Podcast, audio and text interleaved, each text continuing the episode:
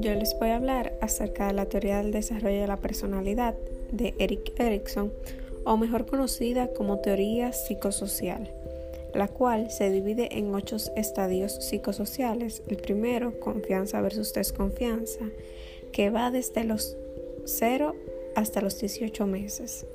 El segundo, autonomía versus vergüenza, que va desde los 18 meses hasta los 3 años. El tercero, iniciativa versus culpa, que va desde los 3 a los 6. El cuarto, laboriosidad versus inferioridad, que va desde los 6 hasta los 12. El quinto, búsqueda de identidad frente a difusión de identidad, que va desde los 12 hasta los 21.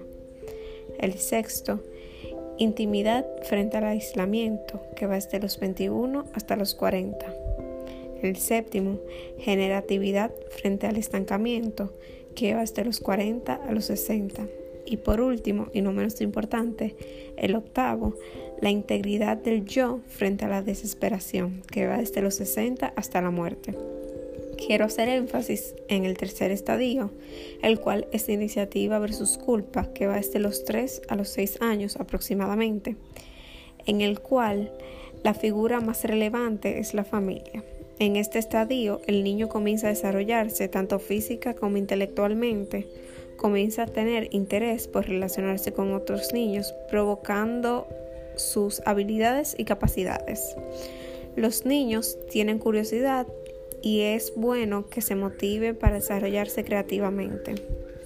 En caso de que los padres o la familia respondan de una manera negativa a la pregunta de los niños o a la iniciativa de estos, es probable que generen culpabilidad por sentirse que no son lo suficientemente buenos.